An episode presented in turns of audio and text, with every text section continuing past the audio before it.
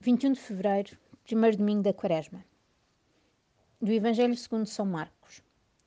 Naquele tempo, o Espírito Santo impeliu Jesus para o deserto. Jesus esteve no deserto 40 dias e era tentado por Satanás. Vivia com os animais selvagens e os anjos serviam-no. Depois de João ter sido preso, Jesus partiu para a Galileia e começou a pregar o Evangelho, dizendo: Cumpriu-se o tempo e está próximo o reino de Deus. Arrependei-vos e acreditai no Evangelho.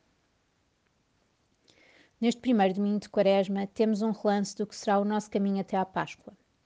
Tal como Jesus, também nós nos propomos a uma travessia do deserto durante 40 dias.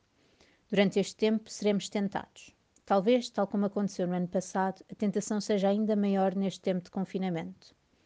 Parece que até temos menos vontade de nos levantar.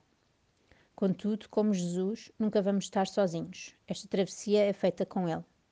Caminhamos então com os seus anjos, com a esperança de que ele vai ressuscitar.